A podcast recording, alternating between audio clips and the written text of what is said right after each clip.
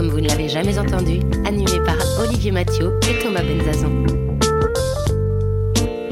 Nous repartons dans le monde des entrepreneurs, dans le monde des entrepreneurs du Next 40, toujours avec Olivier Mathieu et toujours avec notre invité Alexandre Pro, cofondateur de Conto. Je ne te redis pas bonjour, tu étais déjà avec nous et je ne fais, je ne peux que recommander à tous les auditeurs si s'ils n'ont pas encore découvert ton, la première partie de ton épisode, d'aller découvrir ce qui a fait en grande partie la, la réussite de Conto. On, on a parcouru vos débuts, les problématiques par lesquelles vous êtes passé, mais maintenant ce qui nous intéresse avec Olivier, c'est de comprendre ce qui a forgé l'homme et l'entrepreneur. Alors l'homme derrière l'entrepreneur, c'est aussi parce que on, te voit, euh, et je pense que c'est confirmé par, les, tous les succès qu'on a pu aborder pendant, le premier volet de ton podcast, c'est aussi euh, bah, le... Qu'est-ce qui, fait qu'on devient entrepreneur? Alors, on sait que tu as déjà, toi, euh, aussi créé une entreprise auparavant, avec le même associé. Et est-ce que c'est une vocation que toi tu avais? Est-ce qu'on peut essayer de remonter un petit peu encore un peu avant là où tu étais au lycée ou, ou est-ce que c'est dans les origines familiales? Ouais, c'est une bonne question.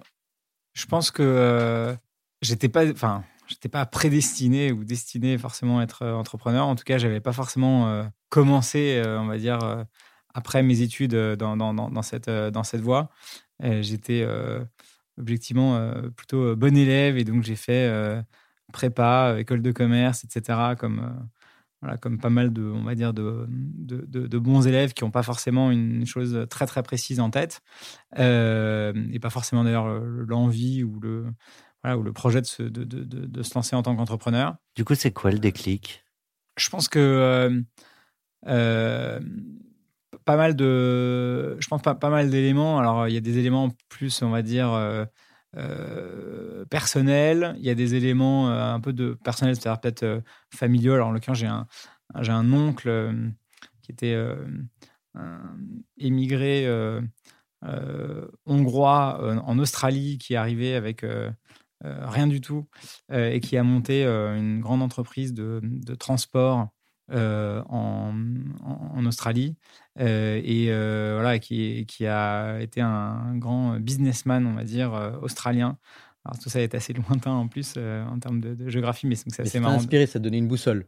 Ouais, ça m'a, ça m'a, enfin, en tout cas, je trouvais, voilà, les, malheureusement, il est décédé quand j'étais assez jeune, mais je me souviens quand j'étais petit qu'il nous racontait comment il était entre guillemets parti de rien, comme il a monté son truc petit à petit, etc., etc. Je trouve ça quand même assez, assez, assez fascinant.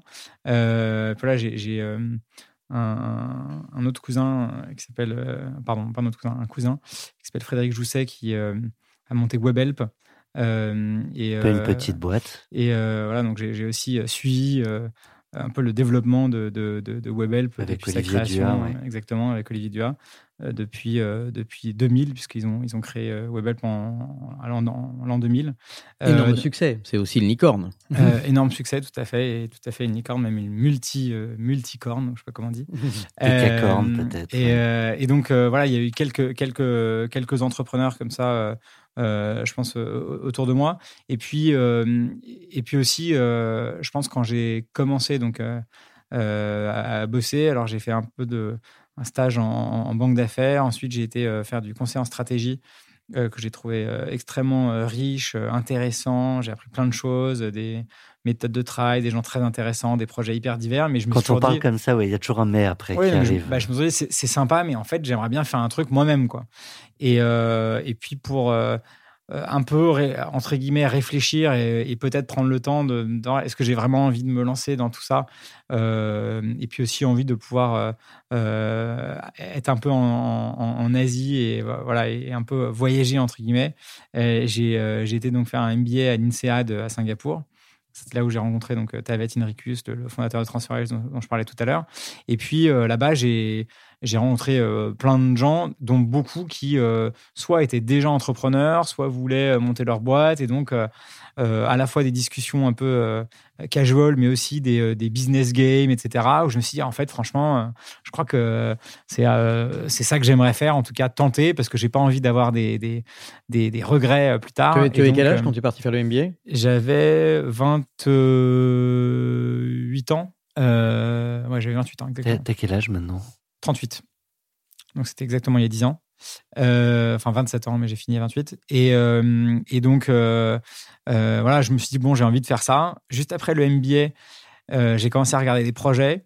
des idées de, de, des idées de, projets. D'ailleurs, il y avait déjà, j'avais déjà regardé quelques trucs en fintech. et puis finalement, j'ai fait une mission de conseil euh, ça me stressait un peu de, rien faire, entre guillemets, euh, de rien faire. Alors, je cherchais une idée, je parlais à des gens et tout, mais je me disais, bon, quand même, euh, peut-être peut pas rester trop longtemps comme ça. Donc, j'ai fait une mission de conseil pour Groupon ou Groupon, selon qu'on le prononce en français ou en anglais à l'époque. et de fil en aiguille, je suis rentré en contact avec Rocket Internet et les frères, les fameux frères Samware. et donc, j'ai commencé à mettre un premier pied dans l'entrepreneuriat avec euh, Rocket Internet en montant en France une entreprise qui s'appelait Wimdu, qui était, euh, pour le dire très vite, un, copycat d'Airbnb, donc euh, location d'appartements en ligne, etc. Et j'ai fait ça pendant un an et demi, deux ans. Et puis ensuite, je me suis dit, euh, Rocket Internet ou l'univers Rocket Internet, pour le dire très vite, euh, c'est euh, un pied dans l'entrepreneuriat, mais enfin un pied quand même dans le salariat parce que concrètement, j'étais payé, j'ai pas pris de risques très importants, j'avais mon mot à dire, mais enfin c'était pas non plus ma boîte, etc., etc. Et donc je me suis dit en fait là j'avais un pied dans l'entrepreneuriat, maintenant j'ai envie de mettre le deuxième. Quoi. Donc j'y suis allé, on va dire très progressivement.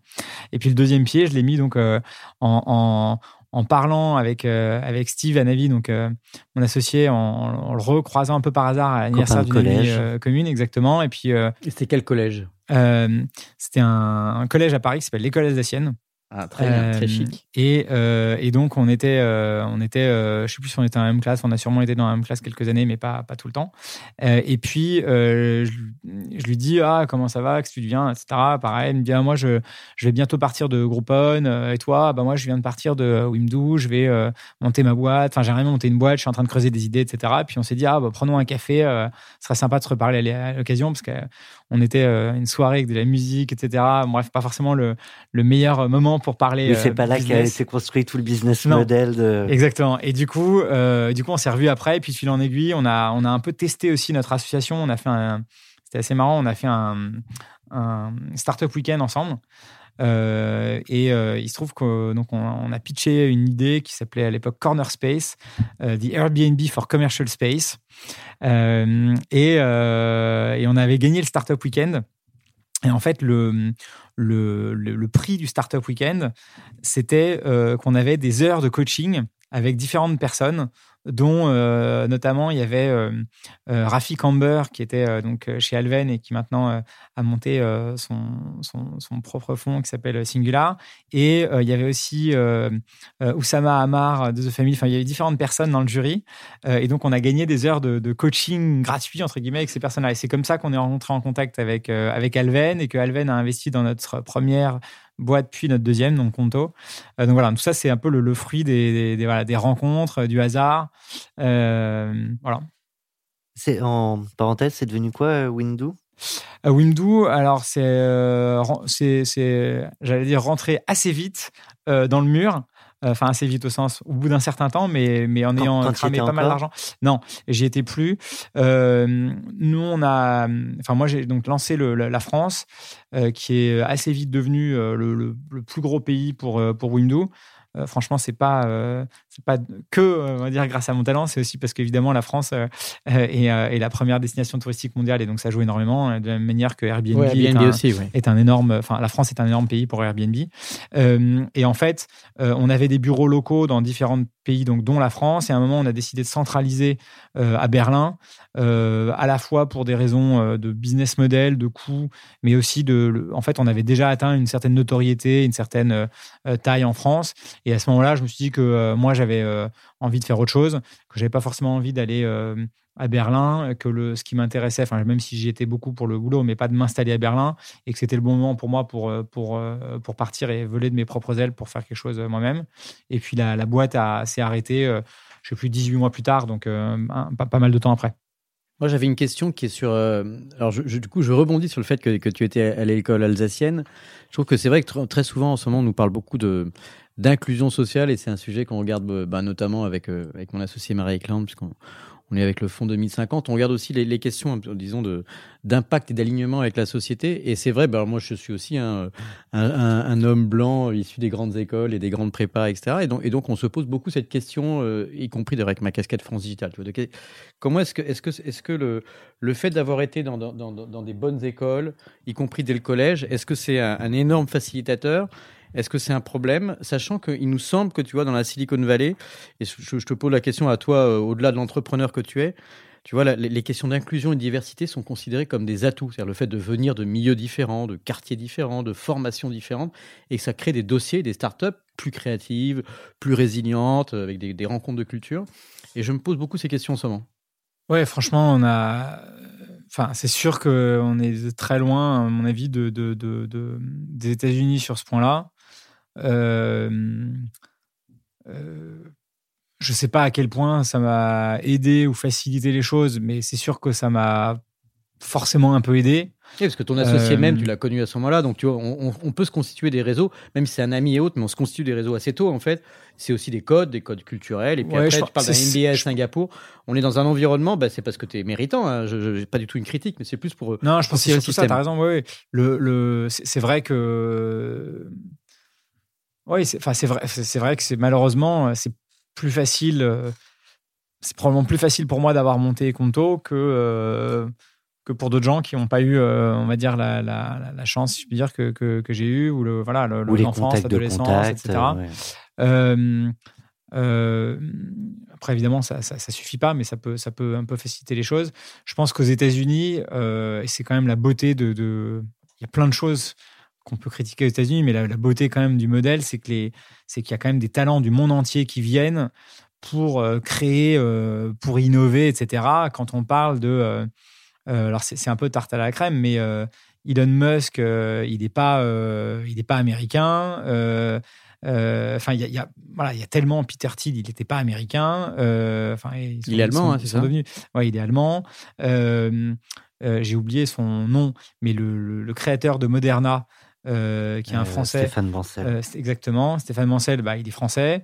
voilà, et, franchement, c'est incroyable tous ces talents. Un peu la, culture de la frontière. C'est un peu le brain drain. Le, fameux, American Dream. Mais du coup, est-ce que, est que, tu verrais des, des, des choses à, avec, à force hein, d'avoir toi voyagé, travaillé avec des étrangers, puis réussi avec succès le développement de Conto, des choses qu'on devrait faire en France pour favoriser aussi cet ascenseur social. Commencer par louer euh, l'appartement euh, à côté dans la rue euh, de, de Conto pour faire venir des étrangers. Ouais, non, je pense que je pense que les étrangers, franchement, on, commence à être meilleurs. En tout cas, nous, je trouve que chez Conto, on est franchement bon sur le sujet et que dans notre dans notre executive committee, il y a euh, deux, euh, il y a une américaine, un, il est à moitié euh, espagnol, Jordi, à moitié espagnol, à moitié suédois. Lise, elle est américaine. on a, je disais tout à l'heure, 40% de non-français dans l'équipe, franchement, ce qui est très ah important. Oui, c'est très bon score par rapport à la moyenne française. Notamment parce que, enfin voilà, vu, vu, le fait qu'on a un bureau à Paris, que à Paris aujourd'hui, donc c'est vraiment très international. donc ça, je trouve qu'on a, franchement, on, on, le fait plutôt bien. Et d'ailleurs, dans les équipes, euh, euh, c'est peut-être encore plus vrai dans les équipes tech et produits. Et donc peut-être que le, salut, je sais pas si c'est le bon terme, passe par la, tech aussi.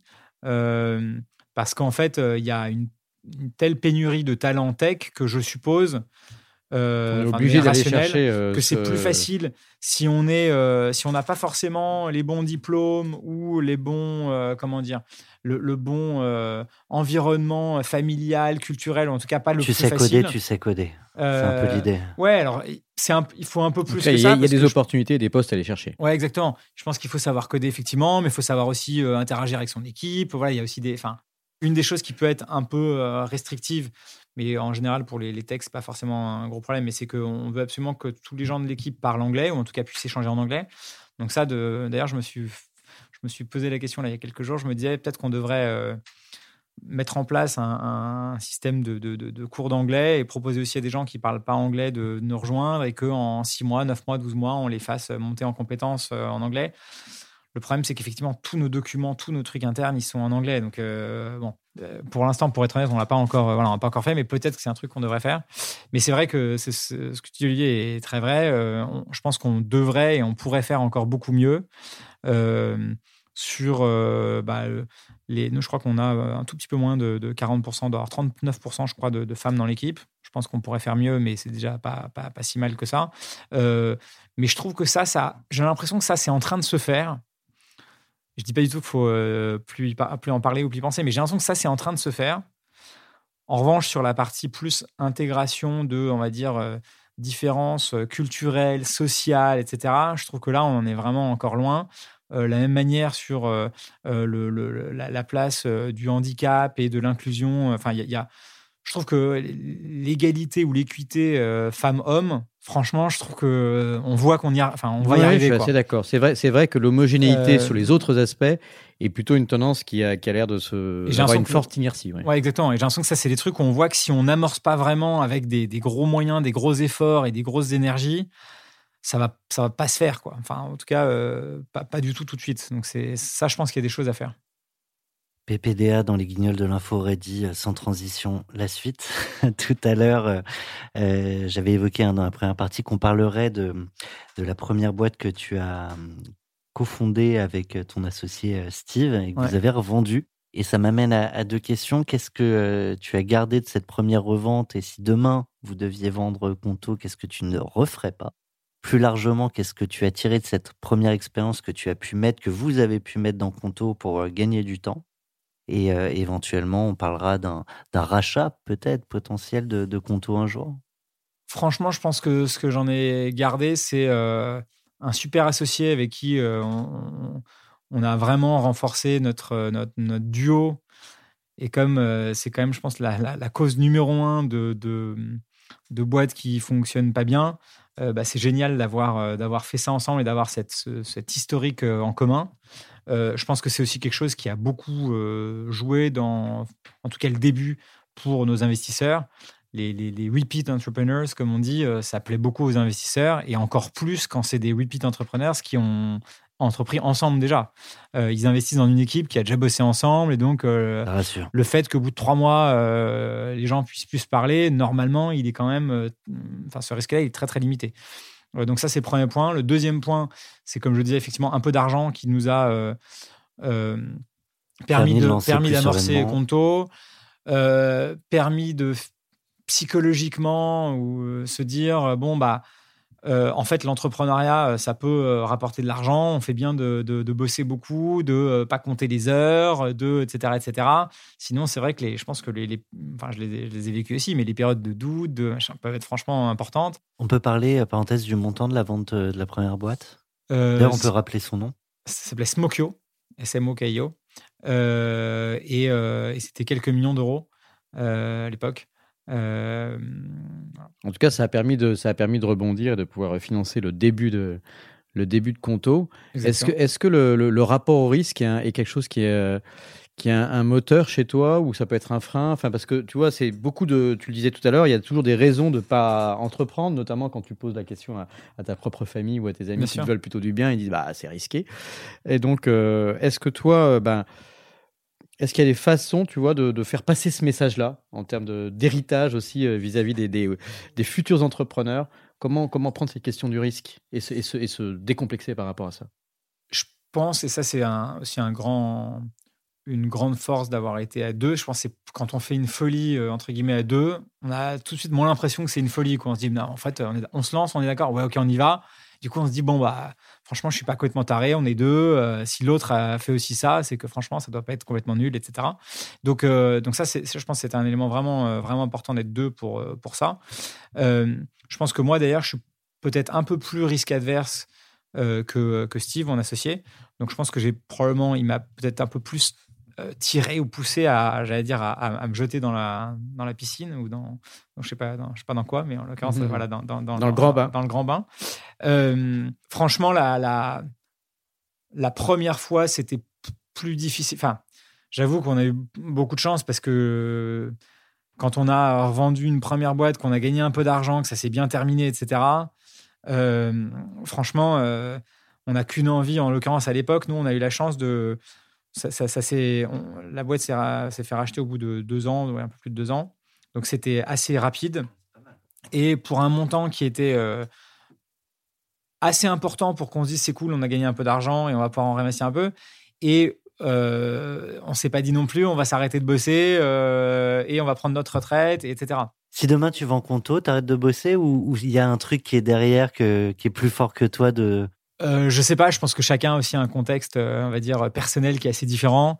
Euh, en l'occurrence, moi, j'avais, j'avais, pour prendre un exemple très concret, j'avais pas d'enfant à l'époque. Là, j'en ai deux et bientôt trois cet été. Donc ça, ça change aussi pas mal, de, pas, pas mal de choses. Merci. Ça, ça, ça change aussi pas mal de choses.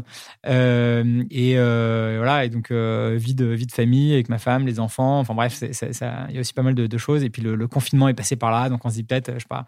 Je me dis peut-être qu'un jour, je vivrai en dehors de Paris, etc. Bon, bref, franchement, c'est pas du tout Alors, pour du coup, maintenant. c'est- mais S'il n'y a, pas que le travail dans la vie, est-ce que c'est pas, c'est pas l'occasion lancer un petit Ouais. générique? J'ai entendu euh, 10 millions de Parisiens dire la même chose. Allez, relaxez-vous. Et maintenant, on parle de vous Bah, tu, tu viens de nous parler, Alexandre, du fait que tu avais maintenant une famille, ce qui n'était pas forcément le cas au moment de ta première, euh, première expérience entrepreneuriale. Mais c'est intéressant aussi pour, pour tous nos auditeurs de comprendre euh, comment, après autant de levées de fonds, la croissance des effectifs, etc., qu'est-ce qui euh, aussi sont les autres moteurs peut-être d'Alexandre Pro? C'est-à-dire, est-ce que c'est euh, où est-ce que tu vas trouver de l'inspiration euh, Où est-ce que, est-ce que tu arrives à te ressourcer? Puisqu'on finalement, tu viens de nous faire comprendre que c'est pas, n'y a pas forcément que le travail, ce qui me semble assez sain. Malgré tout, tu, je pense que tu y passes quand même beaucoup d'heures. Donc, qu'est-ce qu'il y a d'autre? Franchement, j'y passe énormément d'heures et c'est clair que quand on se lance là-dedans, il vaut mieux être prêt. euh, en fait, on pense qu'on va y passer pas mal de temps et en fait, on en passe encore, euh, encore plus. Donc, euh, mais, mais effectivement, bah, je pense que ce qui est déjà ce qui est complètement grisant, c'est franchement la, la, la boîte qui, qui se développe, qui, qui grandit, les clients qui sont contents. franchement, c'est hyper grisant. Moi, ça m'arrive maintenant assez souvent de, de alors pas trop avec le confinement, mais enfin euh, avant et puis là depuis quelques jours ou quelques semaines, de rencontrer des gens, euh, amis, euh, amis d'amis, etc. Ou même des gens quelquefois je croise par hasard qui me disent ah je suis client Conto, je suis hyper content et tout. Franchement c'est génial d'entendre ça quoi. Il y a aussi, je vous rassure, pas mal de gens qui me contactent sur LinkedIn ou autre pour me dire je suis pas du tout content, j'ai eu un problème, etc. Bon, il y a aussi ça et je fais aussi le le, Le SAV. le SAV pour, euh, pour, pour, euh, pour ce genre de, de cas. Mais il y a beaucoup de cas euh, très positifs de gens très contents. Et franchement, c'est hyper grisant de se dire, il y a quatre ans, il n'y avait rien. Aujourd'hui, il y a plein d'entreprises, plein d'entrepreneurs qui sont hyper contents. En Allemagne, en Italie, en Espagne, et évidemment en France. Franchement, c'est hyper, c'est réjouissant. c'est ouais, hyper satisfaisant. L'équipe, c'est génial aussi. Donc, euh, déjà plus de 300 personnes dans l'équipe, de se dire, ah, encore une fois, hein, il y a 4 ans, on était tous les deux avec Steve, on était là sur un petit, morceau de papier, et là, il y a une équipe, des gens franchement hyper bons, hyper euh, forts. Euh, avec euh, les levées de fonds qu'on a faites, on, a les moyens, on va dire, financiers et aussi en termes de, de, marque employeur, de recruter des talents géniaux. Donc ça, c'est hyper grisant aussi de se dire, voilà, et sans aucune... sans, être négatif sur les gens avec qui on a travaillé euh, avant sur notre précédente boîte.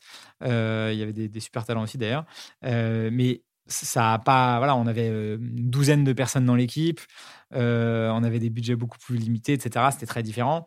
Là, euh, Et le tout- terrain de jeu est plus grand. Ouais, le terrain de jeu est plus grand, quoi. Les, les, les bureaux, enfin, franchement, nos bureaux, euh, franchement, nos bureaux sont super. On bosse Attends, dans des- tout dans est des- trop bien dans ce que dit Nicolas, là, ça m'agace. Il, y a de- il y a quelque chose qui va pas forcément. La, la dernière fois, on était avec euh, Thomas Rebaud de, de Miro. Lui, il s'est installé un ring. C'est un grand amateur de boxe, mais il s'est installé un, un ring dans, dans ses bureaux, euh, aussi pour gagner du temps. Euh, Il y, a, il y a des excentricités euh, chez, chez Conto? Ou Euh, chez Chez Alexandre. Euh, alors, il se trouve que euh, c'est marrant, nous, on a un... c'est le ring qui me fait penser à ça. Dans, dans nos bureaux, qui sont euh, par hasard les bureaux de, qui étaient anciennement occupés par euh, des banques, qui pendant 120 ou 130 ans, ça a été occupé par des banques, euh, rue Lafayette, dans le, dans le 9e à Vous Paris. avez replanté un nouveau drapeau? Euh, non, mais en fait, au sous-sol, il y a un ancien coffre-fort et, euh, et la porte et le mécanisme de la, de, la, de la porte ont été gardés. Et donc, les murs font, je sais plus, un mètre ou un mètre vingt de- de- d'épaisseur. Fait, transformé en sauna. Non, c'est une salle de c'est une salle de réunion, mais en fait qui est en qui est je crois un octogone et, un- et quand on avait visité les bureaux avant le avant le C'est très Benalla, ça, l'octogone. ouais avant les, les, les, les travaux, on s'était dit ah là on pourrait faire un un ring ou un truc ou je sais pas quoi. Bon, finalement, on a fait une salle de réunion. De avec, MMA. euh, voilà. Euh, mais euh, non, euh, moi je pense que, enfin pour revenir aussi à la question d'avant sur, euh, euh, je, pense que chacun évidemment est hyper différent. Moi, je suis hyper content de ce qu'on fait. Je trouve que intellectuellement, euh, c'est hyper stimulant, c'est génial. De, il y a, y a- deux semaines, j'étais ou trois semaines, j'étais à Milan pour préparer l'ouverture du bureau. J'ai rencontré des clients euh, italiens qui me racontaient euh, ce qu'ils trouvaient bien et Conto, ce qu'ils trouvaient moins bien. Et ça me rappelait aussi les débuts de, de, bah, de Conto en France. Je trouvais ça génial. Je trouvais ça génial de me dire ma boîte qui euh, ou notre boîte qui euh, a 4 ans, on est déjà en train de voilà de parler avec des entrepreneurs en dehors de France, de voir comment on peut les aider, etc. Franchement, je trouve ça hyper euh, hyper stimulant. Et puis euh, euh, quand, quand je veux un peu décompresser, oublier un peu le boulot. Alors j'ai du mal à complètement oublier le boulot, j'avoue. Respirez. Pardon, mais il faut qu'on soit au taquet pour les jingles. comme on, comme on t'a coupé dans ton élan, mais comme tu avais dit 12 fois génial, on s'est dit qu'il fallait, il fallait qu'on te lance sur s'inspirer et respirer. Euh, non, ce que j'allais juste dire, c'est que le- je- enfin, je- j'aime bien euh, faire un peu de sport et notamment de, de running. Ça, c'est, euh, Je croyais qu'il allait dire natation assez- synchronisée. Non, non, c'est- assez. euh, c'est marrant parce que c'est venu euh, un peu par hasard il y a quelques années. Mais comme beaucoup de gens, euh, je trouve que c'est très. Euh, voilà, ça, ça permet de vider euh, la tête. Euh, on est avec son short, euh, ses chaussures et on peut le faire un peu de n'importe où. Euh, et euh, voilà, moi j'ai. euh, euh, pendant, pendant, euh, les dernières années, euh, je sais pas, plusieurs fois par semaine, alors j'essaie de le faire deux fois par semaine, euh, on va courir trois quarts d'heure et franchement, je trouve que j'ai l'impression que je prends euh, des décisions dix fois meilleures euh, juste après. Des... J'ai l'impression que je, suis euh, beaucoup bien, bien meilleur pour plein, de, pour plein de choses après avoir euh, couru un peu. Et donc ça, c'est c'est aussi un truc qui, qui me voilà, qui, qui m'aide à, à rester. euh, Ça veut dire que tu penses euh, pendant que tu cours ou en fait tu décompresses tellement que à la sortie, ton esprit est vide et prêt à prendre des décisions? Ah, franchement, je vais- j'ai un peu honte de ce que je vais dire, mais je le dis quand même. Je pense que je pense pendant que je cours, mais que comme mon cerveau est aussi focalisé sur euh, Mhm. le mouvement physique, il, il trie un peu mieux les Mhm. trucs accessoires, les trucs importants. Et du coup, les, les, les décisions ou les arbitrages ou les questions m'apparaissent plus nettement sans, on va dire, toutes les petites euh, fioritures ou des choses qui peuvent venir polluer une décision. Et en fait, souvent, j'ai des espèces de, de, d'eureka, euh, quand je cours. Je me dis, ah, mais en fait, c'est ça qu'il faut faire. Maintenant, je vois le truc assez clairement, etc. etc. Et euh, Non, mais je pense que ça déstresse aussi. Enfin, il y a plein de. il y a aussi effectivement le, le- l'oxygénation. probablement le côté même métabolisme physique, endorphine, etc. Tout ce qu'on qu'on commente assez souvent. Quoi.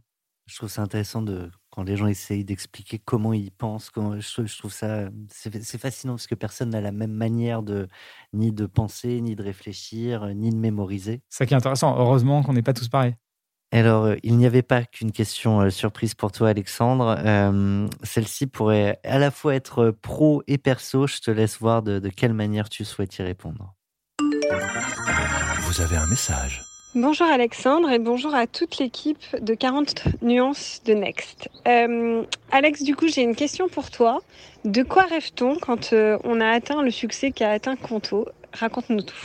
Alors, tu as reconnu euh, Euh, qui était la voix posant cette question? J'ai reconnu la Céline Lazare, charmante voix de Céline Nazart, exactement, euh, qui euh, fondatrice de Litchi et plus récemment euh, Resilience Care. exactement et qui euh, et qui avait aussi investi dans le dans le, seed round de Conto, donc qui est aussi investisseur dans Conto.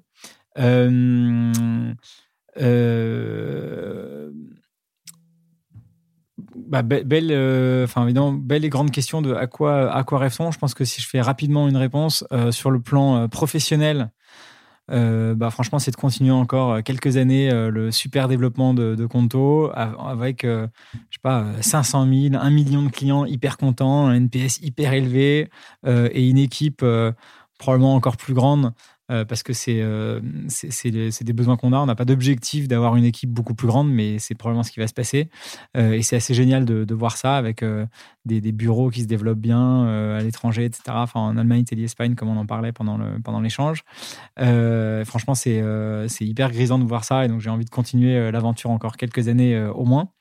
Ça, c'est voilà. Donc, je, rêve de rien en particulier. Peut-être, peut-être qu'un jour il y aura une introduction en bourse. C'est assez à la mode euh, en ce moment. Euh, non pas que ce soit, euh, voilà, un- franchement, un rêve en soi, mais c'est évidemment une étape assez importante de, de, développement de l'entreprise. Et donc, voilà, peut-être qu'il y aura ça dans quelques années. Et puis, d'un point de vue personnel, j'avoue que j'ai passé les, trois confinements ou semi-confinements à Paris. et donc, franchement, je ne rêve que d'une chose, c'est de grands espaces, de... je fais un peu de plongée sous-marine et j'adorerais pouvoir aller plonger avec ma femme et euh, voir des poissons. Et euh, voilà, donc euh, je rêve un peu de ça. je rêve un peu de ça en ce moment et j'espère qu'on pourra faire ça bientôt.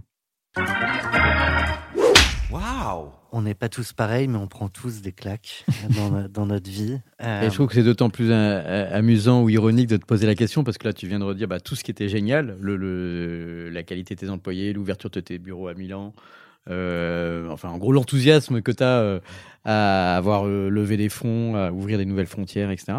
On n'est pas venu saper ton enthousiasme. Et donc, hein. et donc non, nous, mais quand, quand on voit quelqu'un qui nous agace trop avec son bon moral, on a envie quand même de, de dire aussi aux auditeurs, c'est une plaisanterie évidemment, mais de, de, dire, de, de, dire aux auditeurs, bah oui, sur le parcours entrepreneurial, même si c'est devenu tellement une sorte de, c'est un peu galvaudé maintenant de le dire, mais enfin, je trouve que c'est intéressant de le répéter, c'est qu'en fait très souvent, bah, on est quand même tombé, puis après on s'est relevé, et ça peut être des petites claques ou des grandes claques. Parfois, c'est plus personnel, et puis dans certains cas, c'est plus professionnel. Mais en tous les cas, ce qui est intéressant, c'est de voir que avant de gagner, probablement, il faut avoir su perdre aussi. Ça arrive rarement. Et généralement, d'ailleurs, ce qu'il nous disait euh, Cyril Chiche hein, de Lydia, c'est que ceux qui disent qu'ils disent pas, en général, soit ils ont eu que de la chance, soit, soit ils sont menteurs. Oui, bah, c'est pas mal ça comme entrée pour. Non, non, c'est vrai. Il y a, oublié du coup de répondre maintenant. Non, il y, a eu plein de, il y a eu plein de claques euh, de plein, plein de, plein de niveaux. Je pense que euh, je dirais, en intro, je pense que ce qui est vraiment dur, euh, ce que j'ai trouvé moi le plus dur, ce que je trouve aujourd'hui encore le plus dur, c'est la, partie euh, humaine, au sens gestion de l'équipe et, recrutement, etc. C'est-à-dire que moi, plusieurs claques, c'était de vouloir recruter quelqu'un de d'avancer pas mal dans le processus de recrutement et puis on a l'impression que c'est un, on va dire un coup de foudre un peu euh, réciproque, etc. Et puis à la fin, on se prend une claque, euh, un peu d'ailleurs comme dans la vie amoureuse potentiellement, où en fait la personne dit bah non, en fait euh, moi je non j'ai bien réfléchi, en fait je vais pas vous rejoindre. Bon. pour plein de raisons, hein, et quelquefois des bonnes, tout à fait compréhensibles, etc. Mais bon, ça, ça a été. Je préfère les brunes. Exactement. Donc ça a été ça, ça a été quelques quelques claques. C'est pour ça que Steve on associé les bruns, donc comme ça. non, je rigole, mais mais le, le ouais, c'est vrai que ça, ça a été euh, ça, ça a été quelques quelques claques aussi pour euh, certains départs. Euh, de, de, de l'équipe, Conto, mais aussi notre, notre Badao. Donc, ça, ça, je pense que c'est le truc le plus. moi, j'allais dire, c'est le truc sur lequel je suis le plus sensible. Parce que bon, à la limite, euh, je sais pas. C'est la dimension humaine, tu veux dire Ouais, un, client qui s'en va, un partenaire qui nous fait un seul coup, bon, euh, c'est pas très grave, mais je trouve que dans l'équipe. Bah, J'espère que tes clients n'entendent pas ça quand même. non, mais je, trouve qu'on s'en remet, et puis surtout, voilà, on, est plutôt euh, préparé à ça. Je trouve que c'est quand, dans les, quand dans l'équipe, il y a un truc qui va pas, je trouve que ça, en tout cas, moi, ça m'atteint clairement, clairement plus. Après, il y a des, des, des, des, problèmes business, il y en a tout le temps, quoi. Ça date de notre précédente boîte Smokyo, mais c'est un exemple très concret.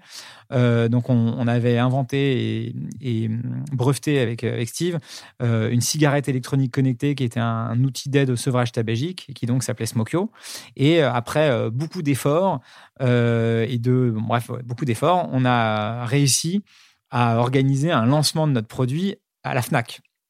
Et donc, euh, euh, je vous remets dans le contexte, hein, 2013, les objets connectés étaient euh, vraiment énormément le vent en poupe. On parlait énormément de cigarettes électroniques en général. Et donc, nous, on avait combiné les deux en se disant, on va faire une cigarette électronique connectée intelligente qui va aider les gens à, se sevrer de la nicotine, etc. bref on rencontre les gens euh, de la Fnac, on a un super deal, enfin super deal, on a un deal, on est content, on va pouvoir lancer avec eux, euh, etc.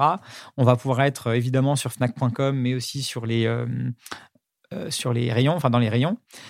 Et euh, on se dit, c'est quand même. Euh, et puis tout le monde nous dit, euh, vraiment, vous avez hyper bien joué.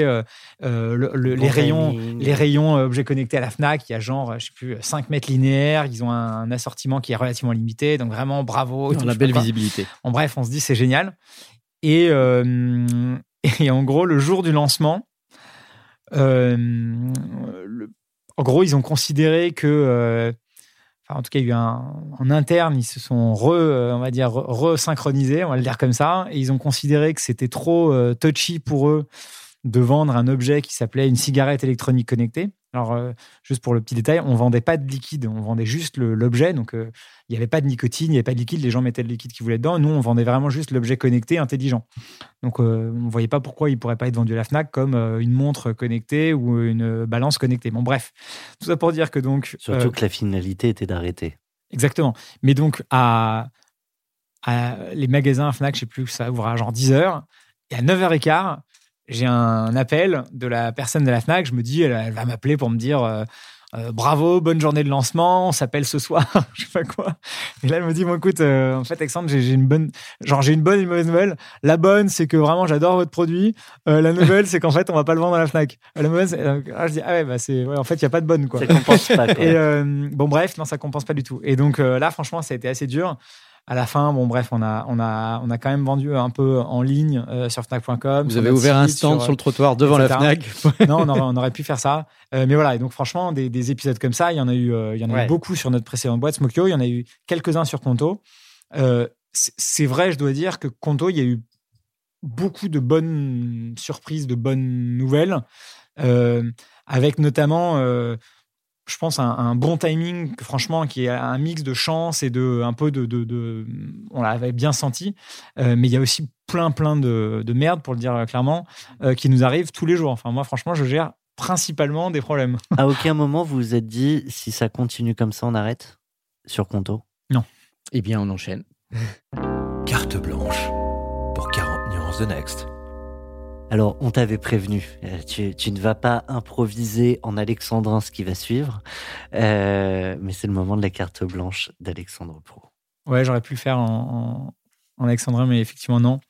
Euh, bah, le, point que je voulais faire, c'est que je pense qu'on on parle beaucoup. Alors, on, on- pardon, je vais juste évacuer un, un, sujet que j'aurais pu prendre parce que je pense que c'est vraiment un gros sujet. On a parlé tout à l'heure avec Olivier, notamment sur euh, plus d'inclusion, alors euh, notamment de, euh, de, de origine sociale, ethnique, religieuse, etc. Je pense qu'il y a énormément à faire. Pour être très honnête, j'ai pas, pas la, solution, la baguette magique, mais je, pense qu'on pourrait faire beaucoup mieux. Et je pense qu'effectivement, il y a pas mal de choses qui se font, notamment à la Silicon Valley. Alors tout n'est pas à apprendre, mais en tout cas, ça, c'est quand même un truc qui fonctionne globalement, globalement, je pense beaucoup mieux que, qu'en, qu'en Europe. Et d'ailleurs, c'est pas que la France, hein, c'est en Europe en général. Mais du coup, le point que je voulais faire, c'était sur le- l'Europe. On parle beaucoup de l'Europe. Euh, on veut être euh, euh, à, armes égales par rapport aux, gros, autres grands blocs ou gros ensembles que sont les États-Unis, la Chine, etc. Et franchement, on n'y est pas du tout. Quoi. Et donc, euh, que ce soit sur la réglementation, euh, la, les règles de, comptabilité, euh, etc., etc., enfin, sur plein de sujets, de, de code du travail. euh, euh, voilà, ne- prends un exemple très concret, euh, les, BSPCE, nous on donne des BSPCE, euh, pas mal de, gens dans l'équipe. Et là, on a, c'était vraiment d'actualité parce qu'on regardait pour nos bureaux à Milan, à Barcelone et à Berlin comment utiliser les BSPCE, etc. Enfin, franchement, tous ces trucs-là sont compliqués, quoi. Et donc, euh, évidemment, ça veut dire que euh, bah, avoir des bureaux et des équipes partout en Europe, c'est plus compliqué que d'avoir des bureaux et des équipes partout aux États-Unis. Enfin, j'enfonce un peu une porte ouverte, mais du coup, c'est compliqué d'avoir, euh, enfin, c'est plus compliqué d'avoir des, des grosses entreprises tech européennes. Et on sait bien que si on est gros que sur un marché européen, bah, ça suffit pas, quoi. Et nous, on le sait bien depuis le début. Depuis le début, on avait à la fois l'envie, l'ambition de, de faire un- une boîte européenne. Euh, et, voilà, on voit bien que c'est peut-être mieux qu'il y a 10 ou 15 ans, mais franchement, il y a encore pas mal de barrières pour, euh, euh, grandir en Europe, pour, plein de sujets. Donc, on, voilà, moi, j'espère qu'on va réussir à faire mieux parce qu'on parle tout le temps de, de licorne euh, française, européenne, etc. Mais en fait, il faut aussi arriver à, casser enfin, enlever ces frictions parce que sinon, on va pas y arriver, quoi. Et après, on parle aussi de, des capitaux et des fonds d'investissement. Et c'est vrai, il y a, sûrement aussi des choses qu'on peut améliorer là-dessus. Mais je pense que d'un point de vue purement business, euh, il y a plein de choses euh, qu'on pourrait encore simplifier. Mais les Européens ne sont pas forcément les meilleurs pour simplifier. euh, je ne sais plus quelle était la, fameuse citation, mais les. les, hum, bref, en gros, les, Européens, un, un- entrepreneur qui disait aux États-Unis, ils ont. ils ont ils ont créé euh, plein, de, plein de choses pour euh, libérer l'entrepreneuriat. Et puis en Europe, le gros truc qu'on a créé, c'est GDPR. Alors, c'est- c'est utile et important, mais dans l'esprit, c'est vrai que c'est souvent euh, l'Europe est plus sur, des sujets de protection des, des, consommateurs, des, des, citoyens, ce qui sont des vrais, des vrais bons enjeux des vraies bonnes choses. Mais si on est trop sur ces sujets-là et pas assez sur ce qui peut faciliter l'esprit d'entreprise, c'est c'est malheureusement, voilà, ça, ça, pousse peut-être les entrepreneurs ou en tout cas les, les, grands entrepreneurs à pas forcément être en Europe ou pas forcément à faire de grandes boîtes en Europe. Quoi. Puis au final, les consommateurs vont donner toutes leurs données à Facebook et, Google. Ouais, ça c'est un peu le, c'est un peu la, franchement la, caricature et on en a pas mal parlé pendant euh, pendant euh, tout, l'épisode Covid et la, pandémie. Franchement, j'ai trouvé que les, les, débats euh, sur l'application Stop Covid ou maintenant qui s'appelle tous anti-Covid, sur est-ce que je donne mes données ou pas au gouvernement, enfin je, comprends, hein, mais je, comprends la sensibilité du sujet, mais enfin, tout le monde fait toute la journée du Facebook Connect, du Google Connect, euh, la, quantité de données ou euh, sur Amazon ou sur je sais pas où. Enfin, franchement, toutes ces entreprises et c'est pas c'est pas illégal, hein, mais toutes ces entreprises ont franchement des, montagnes de données sur euh, les 65 millions de Français que nous sommes. Et franchement. personne s'en offusque quoi. Donc après, quand on dit on va essayer de régler une pandémie qui fait des milliers de morts, des, même malheureusement plus de 100 000 morts, etc., etc. Bah, je, je, trouve pas ça incroyable de se dire on va avoir une application qui va effectivement collecter qui est malade, qui est pas malade et comment on peut euh, euh, aider ça quoi. Et puis et du coup, penser à la à toutes les, toutes les initiatives privées sur euh, Covid List, euh, euh, Vitmados, etc. Guillaume, j'ai plus son nom. Guillaume, tout d'un coup, je ne sais plus, c'est Rosier Oui, ouais, il me semble. Et, et, je pense que c'est génial de voir que bah, l'esprit d'entreprise et d'entrepreneur peut apporter. D'ailleurs, je ne connais, pas, je connais pas personnellement Stanislas Nioxiato et, voilà, l'équipe de Doctolib, mais, mais franchement, c'est quand même génial de se dire euh, voilà, quand même très rapidement, euh, le, ils ont réussi à mettre en place le service, etc. Le service public a été facilité par, par, des euh, startups. Ouais. ouais, et ça c'est quand même c'est quand même génial. Alors après, on peut critiquer plein de choses, mais je trouve que c'est génial de voir de voir ça. Et, et du coup, je pense qu'on devrait peut-être un peu plus faire confiance à l'esprit d'initiative privée certes, qui est souvent avec un, intérêt financier derrière, mais c'est aussi ça qui participe à la, création et à, et à l'innovation. Hmm. Bon, là, en l'occurrence, ils ont fait confiance à, Doctolib et, à Covid Tracker notamment. Ouais, mais pas forcément aussi vite que ce qu'ils auraient pu. Et beaucoup de commentaires sont Ah, mais est-ce que vraiment on a fait bien fait, etc. Moi, j'étais assez frappé. Euh, le, gouvernement allemand a fait euh, appel à Doctolib avant le gouvernement français. C'est quand même assez, euh, c'est quand même assez, assez frappant, quoi évoqué, euh, on parle du gouvernement et, là Doctolib qui est, qui est au Next 40 aussi. Euh, quand on préparait cette émission, tu avais, un, message aussi à passer sur, euh, sur cet indice. Ouais, je pense que le, gouvernement et on va dire les gens qui s'occupent, la French Tech en, peut-être plus généralement, qui s'occupent de, de, cet indice, donc Next 40 et puis French Tech 120, je trouve qu'ils ont bien fait d'avoir la, décision un peu, euh, on va dire, dure mais courageuse de, de faire un vrai indice dans, lequel on peut rentrer, mais dont on peut aussi euh, malheureusement sortir. Euh, je pense que c'est assez représentatif de la vie des entrepreneurs et des entreprises en général. et c'est d'ailleurs exactement le fonctionnement du, du CAC 40 hein, sur lequel a été euh, basé euh, le, bah, le, 40 en tout cas le nom. Euh, et donc je trouve que ça légitime, enfin ça rend vraiment le, ouais, cet indice légitime. Et je pense que c'est une bonne preuve aussi de maturité et de dire voilà, on sait pas, c'est pas le monde des, bisounours, c'est dur, on, peut rentrer mais on peut aussi sortir. et, et, en fait, il y aura que 40 ou que 120 entreprises dans ces, dans ces, dans ces indices. Et donc voilà, et donc d'ailleurs, nous, bah, un des enjeux, évidemment, on n'est pas forcément focalisé là-dessus, mais un des enjeux maintenant qu'on est dans cet indice Next 40, c'est comment on espère y rester euh, pour les prochaines années. Euh, et donc, ça donne euh, une raison de plus de pouvoir voilà, bien développer la boîte avec plein de clients, plein de gens très contents de notre service, probablement aussi des futurs levées de fonds pour continuer à développer la boîte. voilà. Mais je trouve que c'était plutôt une bonne, bonne preuve de, je trouve, de, de, ouais, de légitimité de, et de, de maturité euh, d'avoir euh, d'avoir fait un vrai indice dont on peut euh, dont on peut sortir aussi quoi. Mais on, voit comme ça que les entrepreneurs comme Alexandre et je pense la plupart hein, du NES 40 ou même bien au-delà sont un peu des compétiteurs. Tu vois, c'est ce côté un peu de d'être il y a une ligne d'arrivée, une ligne de départ et, et, on est content quand on fait partie aussi de ceux qui sont récompensés. On a besoin de compétiteurs.